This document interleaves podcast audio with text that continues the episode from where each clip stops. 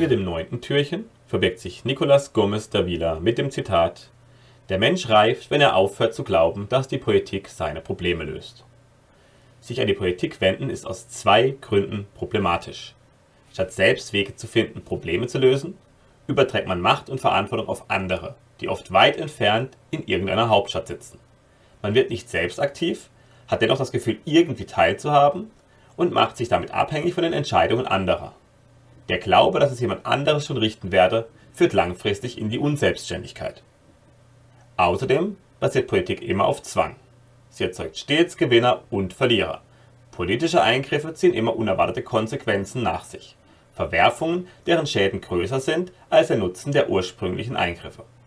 Politik ist nicht die Lösung, sondern das Problem.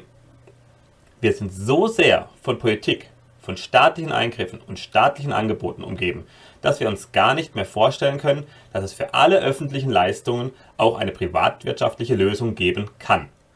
Solche Angebote können sich auch Geringverdiener leisten. Sie wären vielfältiger, besser auf die Bedürfnisse der Kunden ausgerichtet und unabhängig von einer zentralen Macht.